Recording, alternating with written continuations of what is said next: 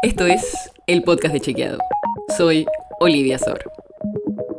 Hoy vamos a hablar de Victoria Donda. Y no porque hayamos chequeado algo que haya dicho ahora, sino porque circulan muchas desinformaciones sobre ella y en la última semana se sumó una nueva. Tal vez no lo viste, pero circula en Twitter un mensaje que dice que Donda, que actualmente dirige el INADI, estaba en un restaurante en Londres, Inglaterra. Todo esto surgió a partir de un video publicado en TikTok, pero es falso. Y nuestra idea no es solo desmentir este viral en especial, sino tratar de contarte cómo nacen este tipo de desinformaciones.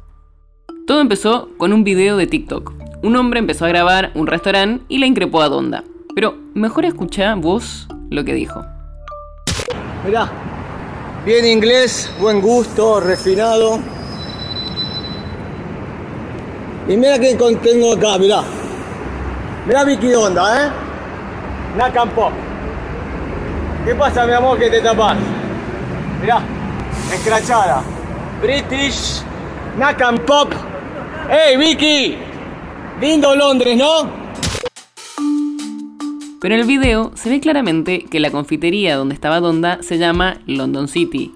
Y al final del video, incluso el hombre filma lo que claramente es una entrada a la estación Perú del subte de la ciudad de Buenos Aires. O sea, viendo el video, tal vez puede entenderse que en realidad Donda estaba comiendo en un lugar de estilo londinense.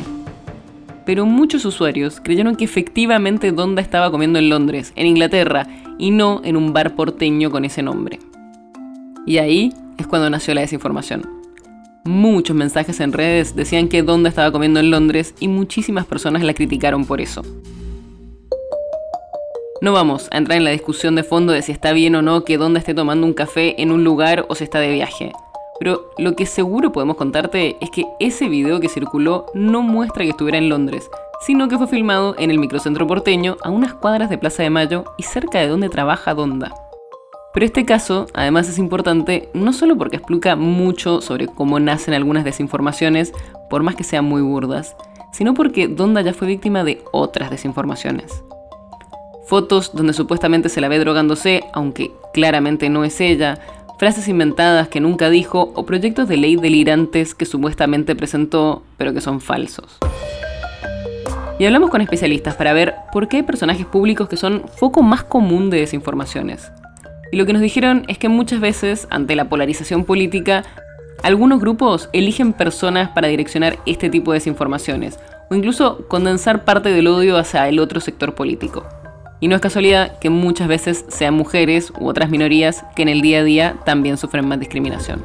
La nota sobre la que se basa este episodio fue escrita por Ignacio Corral.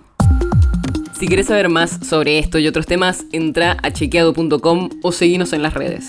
El podcast de Chequeado es un espacio en el que de lunes a viernes te contamos qué de lo que escuchaste o circuló es verdadero o falso.